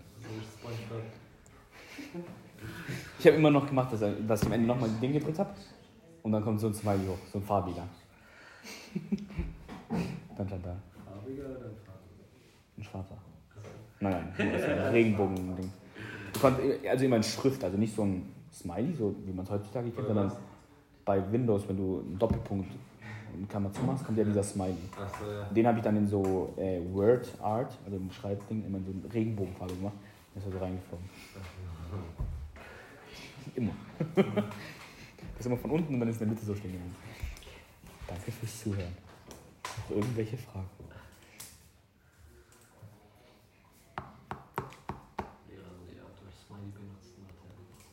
Ich habe echt oft eins gehabt. Richtig lustig. Ich hatte zusammen mit Melanie also, ja, Ja. und äh, Frau von Christian, wie heißt sie? Jenny. Jenny. Äh, Wal, natürlich. Äh, eine Präsentation gemacht. Die haben beide eine 2,6 bekommen und ich habe eine 1,6 bekommen. Stimmt, dem Anführer. Über LSD. Und ich habe, ich hab, ganz kurz, die 0,6 die 0,6 habe ich, hab ich Abzug bekommen, weil ich anscheinend Werbung für LSD gemacht habe. richtig lustig. Stimmt. Das war richtig was. Lysersäure Dithylamid. Das steht für LSD. Nur das ist die ausführliche Version von LSD. Auch ich habe das jetzt aufgenommen für die Nachwelt. Für jeden, der, der es jetzt anhört, den, den, die schreiben gerade alle noch, kein Stress. Und ich mache keine Werbung für Drogen. Keine Macht in Drogen. Denn Drogen sollten keine Macht haben, nur Gott hat Macht. So. Habt ihr es alle? Jetzt möchte ich euch eine zweite Aufgabe geben. Und zwar, hey, jetzt, jetzt eine, eine, zweite Aufgabe. Und zwar möchte ich jetzt, dass ihr nummeriert, was ist das Erste, lasst erstmal Gott aus dem Spiel. Was ist das Erste, was du aufgeben würdest, und es mit, damit du mehr Zeit für Gott hättest? Und dann geht ihr Stück für Stück die Liste runter. Ich möchte, dass wir das erste, Nummer eins ist, ist das, was, das, was ich als erstes aufgeben würde, damit ich mehr Zeit für Gott habe. Was ist es? Und dann geht es Stück für Stück hinter und das letzte ist das Wichtigste dann. Mach das mal. Ist irrelevant, weil das Unwichtigste ist, musst du als erstes auflassen- aufgeben. Was, ist, was, was könntest du am leichtesten aufgeben von deiner Liste? Und Stück für Stück hocharbeiten. Das ist meine Herausforderung, oder? So, direkt als erstes Freunde weg. Erst Isso aqui.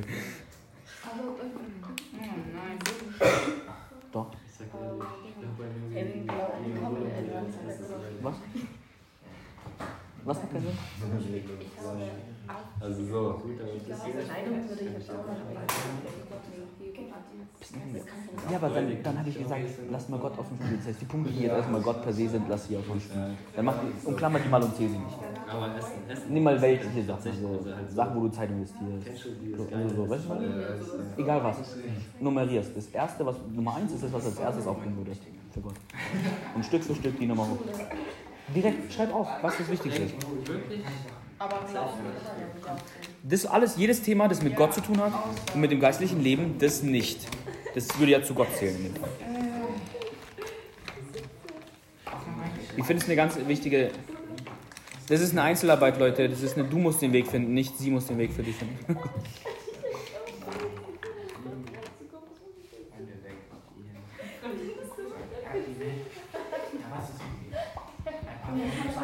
Bist fertig. Du hast zehn Stück. Was ist noch was als Frage? Was du denkst, ich kann ja auch Schreib. Ich, du, hast, du hast noch nichts nummeriert. Nummerier jetzt. Es ist egal, wie schwer das ist. Das ist richtig krass. Das macht aber keinen Sinn. Ja, dann macht, dass es Sinn macht. Ja, Geist, Geist, die meisten Dinge sind meistens mit Geist gemacht.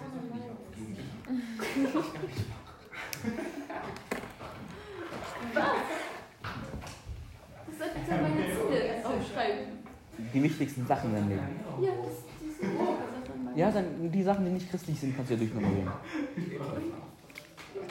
Und wenn du jetzt neun von zehn Sachen nicht christlich hast, dann glaube ich dir komplett deine Liste nicht.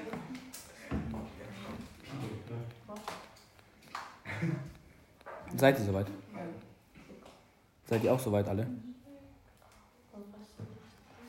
Christian, bist du soweit? Oder nicht? Nee, ich frag mal. Weil du machst alle zehn Sachen. Ich weiß, aber je mehr du solche Sachen machst, desto. Weil das Ding ist, wenn du sowas oft genug machst, plötzlich bist du in einer schwierigen Situation und du realisierst, heute ist zu, zu voll, ich schaff's heute nicht mehr. Und dann guckst du, ah, Fußball war das erste. Sorry, Leute, Jungs, ich kann heute nicht zu Fußball kommen. Oder du sagst, oh, sorry, du findest irgendwas. Weil du weißt plötzlich, oh, das Unwichtige in meinem Leben war das und das und das. Obwohl es eins von den wichtigen Sachen ist, ich verstehe mich nicht falsch. Und du sagst, oh, okay, das, daran arbeite ich heute noch. Nice. Ja.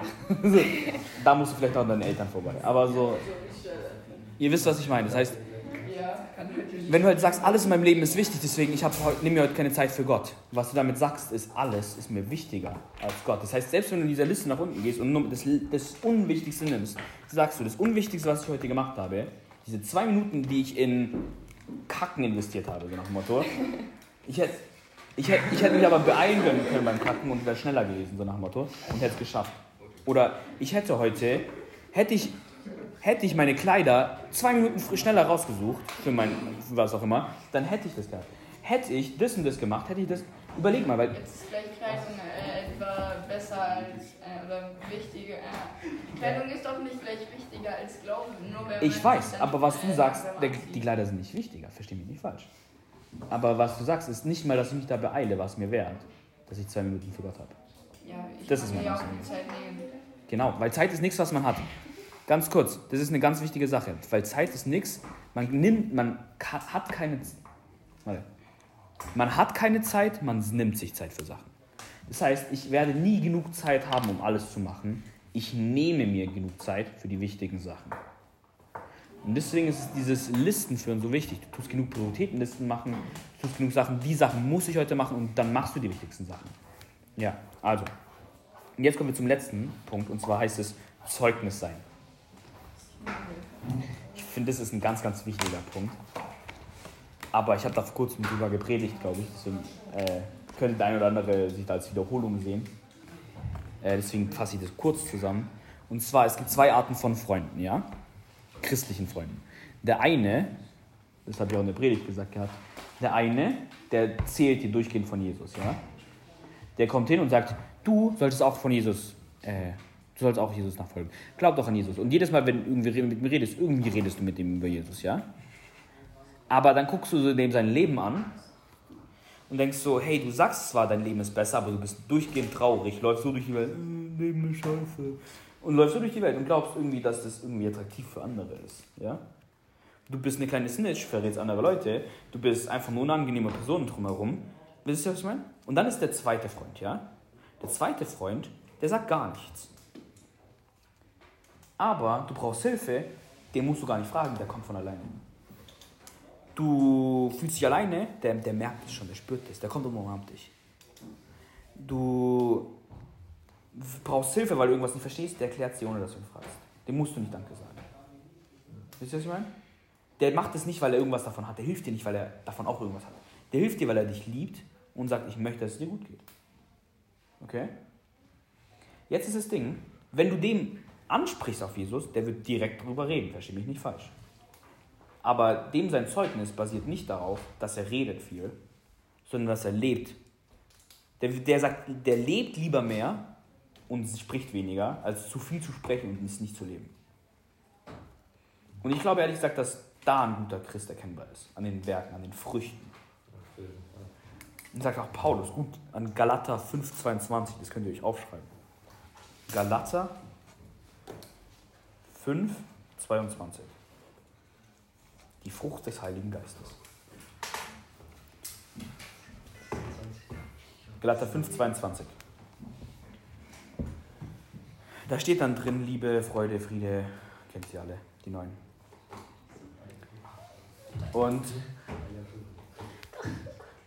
also, das Ding ist, wenn ihr jetzt ein paar Verse davor liest, in Vers 19, seht ihr die negativen Eigenschaften.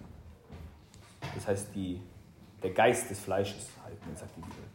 Da siehst du, dass es Unzucht ist, sexuelle Unmoral, Neid, Gier, Punkt, Punkt, Punkt. Das sind neun Punkte, warum auch immer man auf sieben trotzdem kommt, whatever. Jedenfalls. Ähm, das sind einfach nur deren Gegenstücke in Sünde, ja? Und du kannst, wenn du diese zwei Verse liest, kannst du eigentlich messen, wie gutes Zeugnis du bist. Wenn du guckst, du guck mal, probier mal dich selber von außen zu betrachten und sage, bin ich für jemand anders liebevoll, eine liebevolle Person? Bin ich eine Person, die Frieden ausstrahlt? Bin ich eine geduldige Person? Bin ich eine disziplinierte Person? Bin ich eine fröhliche Person? Freude ist eins von denen. Wir sind eigentlich biblisch, eine Frucht des Geistes ist Freude. Als Christ, ein gesunder Christ ist fröhlich. Das ist biblische Meinung. Meine Meinung auch komplett auch als Mensch, ja. Das ist halt das Ding. Gibt genug Eigenschaften da drin, messt euch dran. Guckt mal, vergleicht euch auch mit den anderen. Weil wenn du lang genug Christ bist, wenn du nicht Christ bist, dann bist du auf die ganzen sexuellen Sachen, die die Welt bietet, anfällig. Weil sexuelle Unmoral, das liegt in jedem einzelnen Menschen drin. Das liegt nicht nur in der Welt drin, das liegt in, wir sind Teil von der Welt. Gewesen zumindest. Und wenn du lang genug mit Gott Zeit verbringst, dann ist es nicht mehr in dem Maß in dir. Dann ist es nicht, das, am Anfang ist definitiv der Kampf da, verstehe mich nicht falsch. Aber irgendwann ist es nicht mehr eure Natur. Irgendwann ist es nicht mehr da. Dieselben Sachen, Hass kommt nicht mehr im selben Maß. Ungeduldig seid ihr nicht mehr im selben Maß. Ihr habt nicht mehr denselben Kampf zu kämpfen. Wisst ihr, was ich meine? Trauer hat keinen Platz mehr in eurem Leben im selben Maße. Und deswegen könnt ihr euch wirklich mal messen, wie, wie glaubt ihr, nehmen andere Leute euch wahr? Bewertet euch selber auf einer Skala von 1 bis 10 an all von diesen Eigenschaften. Das ist ganz interessant. Und dann macht es mal regelmäßig. Guckt, ob ihr, wenn ihr darauf achtet, probiert mal einen Tag euch anzustrengen, als liebevoller zu wirken. Probiert mal jedem Menschen so liebevoll wie möglich zu begegnen. Und dann guck am Ende vom Tag und denk, guck mal, ob es geklappt hat. Probier es morgen mit Fröhlichkeit. Probier es morgen mit Dankbarkeit. Probier es, also Dankbarkeit ist nicht eine Liste, aber Dankbarkeit ist eine coole Sache. Ähm, Probier es mal mit Disziplin, Disziplin. Bewerte dich selber und guck mal, ob du es einen Tag lang besser kannst. Und du wirst sehen, du wirst Stück für Stück besser. Das ist wieder dieses Listending. Ich mag Listen. Also ja, ist halt so. Ja. Und einfach Zeugnis dafür sind wir aufgerufen. Und dann habe ich einige Fragen dazu bekommen. Drei Stück, glaube ich, insgesamt. Zu, was ist, wenn meine Freunde feiern gehen wollen, aber ich weiß, dass es eigentlich der perfekte Ort ist, mit ihnen zu reden? Soll ich mitgehen? Nein. Die Antwort ist nein. Ähm, safety first, würde ich sagen. Du, die Bibel hat ein richtig, also Jesus sagt richtig cool. Was bringt es jemand, wenn er die ganze Welt gewinnt, aber seine eigene Seele verliert? Und da mache ich einen Punkt dahinter und ich glaube, das ist besteht, aus, erklärt damit. Weil ich glaube, wenn du ein vorbildliches Leben lebst und gar nicht erst mitgehst, da wo sie sündigen, dann werden sie, das ist nämlich das Ding, die, deine Mit Klassenkameraden, Mitarbeiter oder was auch immer, die kommen nicht zu dir, wenn sie gerade den Fehler machen, sie kommen zu dir, wenn sie eine Frage haben. Sie kommen, weil, guck mal, sie sehen, du hast nicht dieselben Probleme wie ich. Warum nicht? Steven, warum hast du dasselbe Problem nicht? Und sie denken zwei Sekunden drüber nach und sagen, oh, weil er nicht nicht klappen geht. Der geht nicht jeden Samstag in den Club. Macht voll Sinn, dass er kein Geldproblem hat. Oh, es macht voll, voll Sinn, dass der nicht irgendwie das Problem mit 10.000 Mädchen hat und dass er irgendwie Streit hat mit irgendwas. Weißt du, so, ist klar. Weißt du, was ich meine? Und die, wenn die dann jemanden brauchen, bei dem sie gesunden Ratschlag brauchen, dann gehen die nicht zu ihrem Freund, der dem, was auch immer, Club 15 Mal öfters geht als die, dann gehen sie zu Steven. Dann fragen sie, Steven, kannst du mir vielleicht da und da, wie würdest du das machen? Weißt du, so nach Motto. Weil die glauben, dass er die gesunde Beziehung mit dem Thema hat. Wenn, wenn einer, weil das Ding ist, wenn du ein Problem mit Geld hast, zu wem gehst du nach Ratschlag fragen? Jemand, der auch broke ist? Oder jemand, der Geld hat? Du gehst zu jemand, der Geld hat, oder? Weil der hat mehr Ahnung davon. Wenn du das, das, äh, wissen willst, wie es geistlich irgendwas ist, dann gehst du nicht zu jemand, der genauso ein Anfänger ist wie du. Dann gehst du zu jemand, der schon mehr Erfahrung hat, mehr weiß drüber, oder? Und das ist eben das Ding. Als Zeugnis, wenn du genau durch dieselben, dich absichtlich in dieselben Umgebungen begibst wie deine Freunde, deine nichtchristlichen Freunde, warum sollten die zu dir kommen, wenn sie aus, in diesem Ding ein Problem haben? Weil du wirst dich automatisch mit, teilweise zumindest, in dieselben Probleme begeben. Du wirst genauso mit denselben Themen befleckt und involviert werden wie die. Und ganz ehrlich, betrunkene Gespräche, nochmal Seitenkommentar, die bringen gar nichts. Helfen tun, wenn sie verstanden haben, was sie für Fehler gemacht haben und dann mit dir reden nüchtern. Das sind gute Gespräche. Und die kommen nur, wenn du nicht dabei warst beim Feiern. Punkt. Ich glaube nicht, dass irgendwie sich in eine, in eine Gefahr begeben, in geistliche Gefahr meine ich jetzt, äh, in irgendeiner Hil äh, Sache hilfreich ist für das geistliche Reich. Und jetzt nochmal einen ganz wichtigen Punkt, und zwar diese Listen mit, was habe ich Probleme, was sind meine Schwächen. Ich finde es so eine wichtige Liste, weil jetzt verstehe ich eine Sache. Wenn ich weiß, ich habe ein Problem mit Alkohol, ach jetzt Beispiel, ja, habe ich nicht, deswegen kann ich sagen, ähm, dann begebe ich mich am besten nirgendwo hin, wo Alkohol ausgeschüttet wird, oder? Macht doch komplett Sinn. Wenn ich nicht dumm bin, gehe ich nicht nah zu Alkohol. Habe ich ein Problem mit Lästern, dann gehe ich nicht mit Leuten, mit der einen Freundin, die durchgehend rumlästert, auf einen Spaziergang alleine, weil ich weiß, wenn ich mit der mitgehe, dann lästern wir, ja? Wenn ich ein Problem damit habe, dass weiß, du weißt, was ich meine. Das, ist, das kannst du in kleinen und in großen Sachen machen. Okay, wenn deine Party, Leute feiern gehen, eine Party machen oder was auch immer aus der Klasse, dann gehst du nicht mit, wenn du ein Problem also Geh bitte einfach generell nicht mit, da hat, kommt nichts Gutes von einfach. Dort kannst du kein Zeugnis sein, die Lüge kannst du direkt streichen. So. So. Also lass es einfach und vor allem da, wo du Schwächen hast. Deswegen, da musst du dich selber kennen. Was kannst du nicht gut? Wo, wo tut die Sünde an der Tür klopfen? In diesen Bereichen renn weg. In den Bereichen ist nicht gefragt, dass du Stärke zeigst. In den Bereichen ist gefragt, dass du klug bist und gar nicht erst hingehst. Okay? So. Das war es dazu. Dann.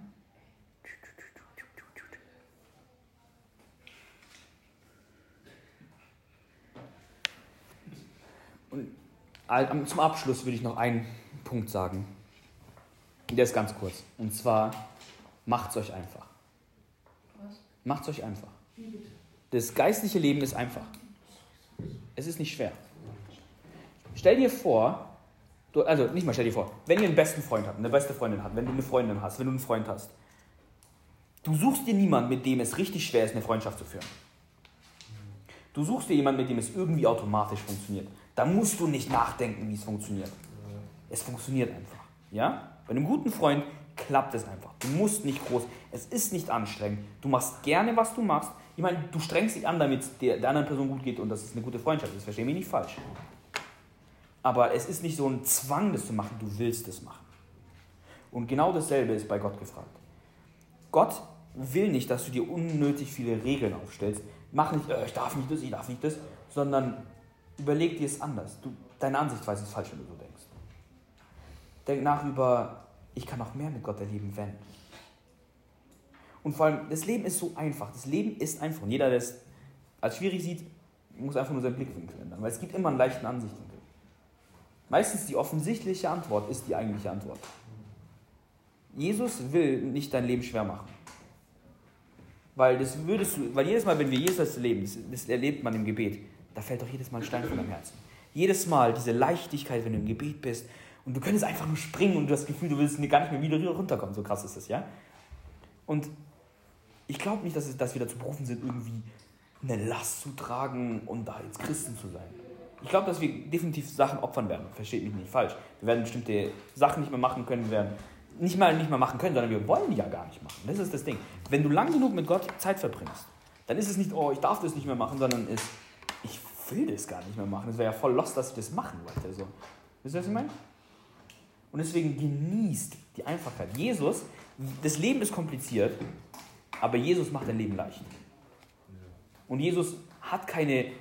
Das, das Evangelium ist eine gute Nachricht, es ist eine leichte Nachricht. Wenn du anguckst, in Afrika kann der Mensch, der nie zur Schule gegangen ist, nicht lesen und schreiben kann, der, für den ist die Nachricht leicht genug. Mach sie nicht schwerer, als sie ist. Leben ist ganz leicht.